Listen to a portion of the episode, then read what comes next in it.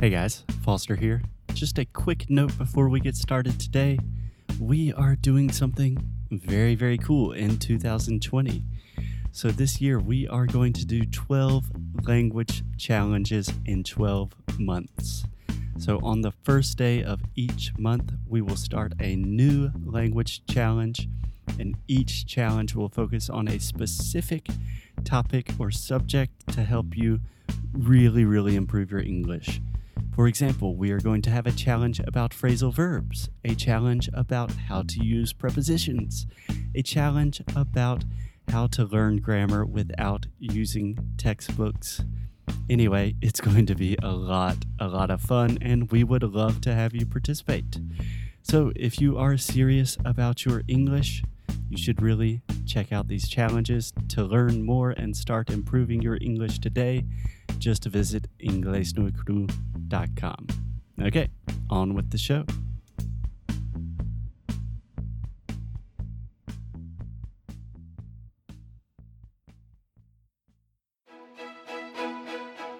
Pessoal, a promoção de janeiro do Cambly de 50% de desconto em qualquer plano anual, tanto de adulto e de kids, ainda tá rolando.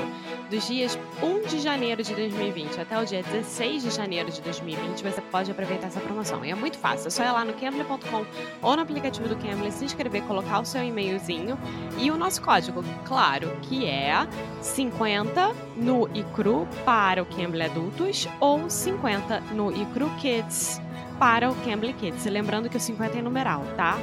E, gente, lembrando que você pode se arrepender, hein? Vai chegar esse dia, em 2021, e você vai estar assim: ai, devia ter aproveitado, devia ter feito, que bobeira, que bobagem. Pois é, então acredita na gente, vai fazer muito, muito bem para vocês, tá?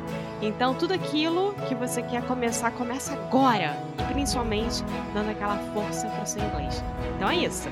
Now, on with the show.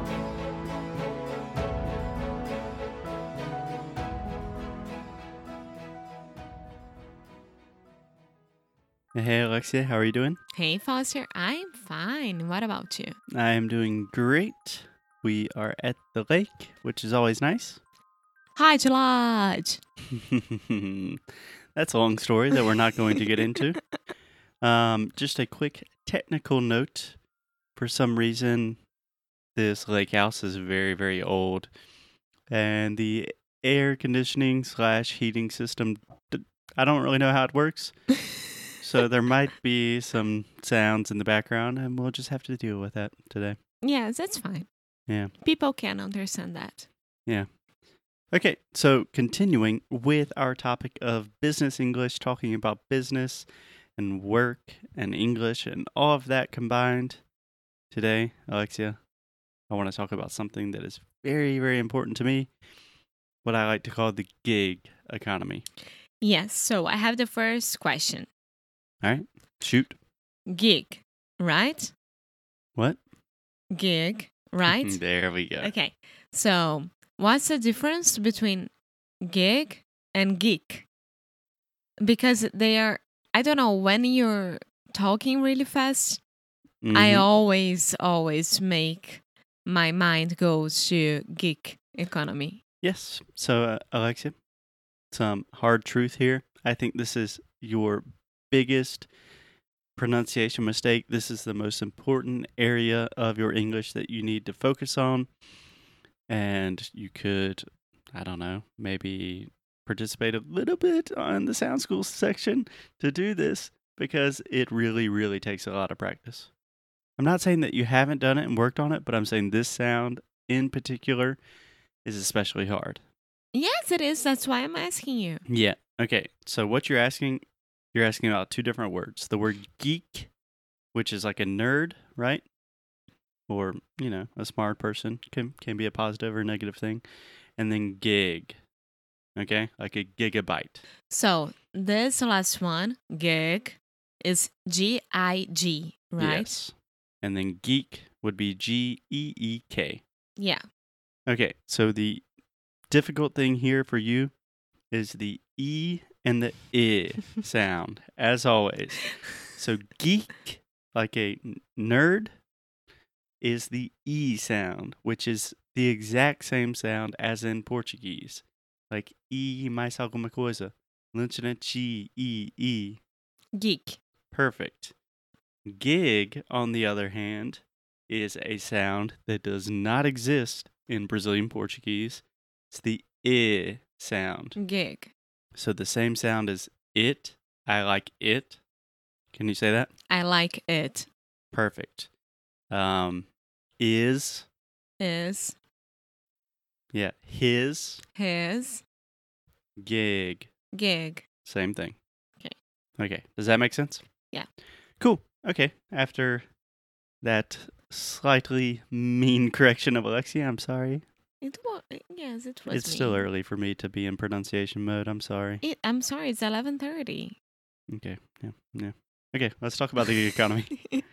So, Alexia, do you know what the gig economy is? Um, there are a lot of different names for this. A lot of people call it the creative economy. A lot of people call it, um, I don't know, the future of work. yeah. I didn't know that creative, creative, creative economy was gig economy. I had no idea, so I studied as creative economy. Okay. I mean, they can be different things depending on who you're talking to. When you think about the creative economy, what what are you thinking about? well, um, Like artist and that kind of thing? yeah, it's a whole new way of doing economy. So you are it's you are your own boss. That's for sure. Okay. Yeah. Yeah. So very connected to the idea of the gig economy. So essentially, the way I think about it is the gig economy, whatever this new type of economy we are talking about, is essentially a fancy new way to define like freelancers, people that are self employed, entrepreneurs, contractors, anybody that does not have a typical nine to five job with the company and benefits and stuff like that. Yeah. And this is becoming more and more important because more and more people are now participating either partially or completely in this economy. Like side jobs. Yes. Yes. So I was think I was reading a statistic, don't quote me on this, but I think 55% of Americans participate in the gig economy in some way. That means it could be a side side job, like they have a professional job during the day, but they also drive Uber or something, or they rent out an Airbnb house or something like that. And I think 35% of Americans are completely in the gig economy. That means they do not have a boss, they don't work for a traditional company. They're That's like, amazing. Yeah. But could I say that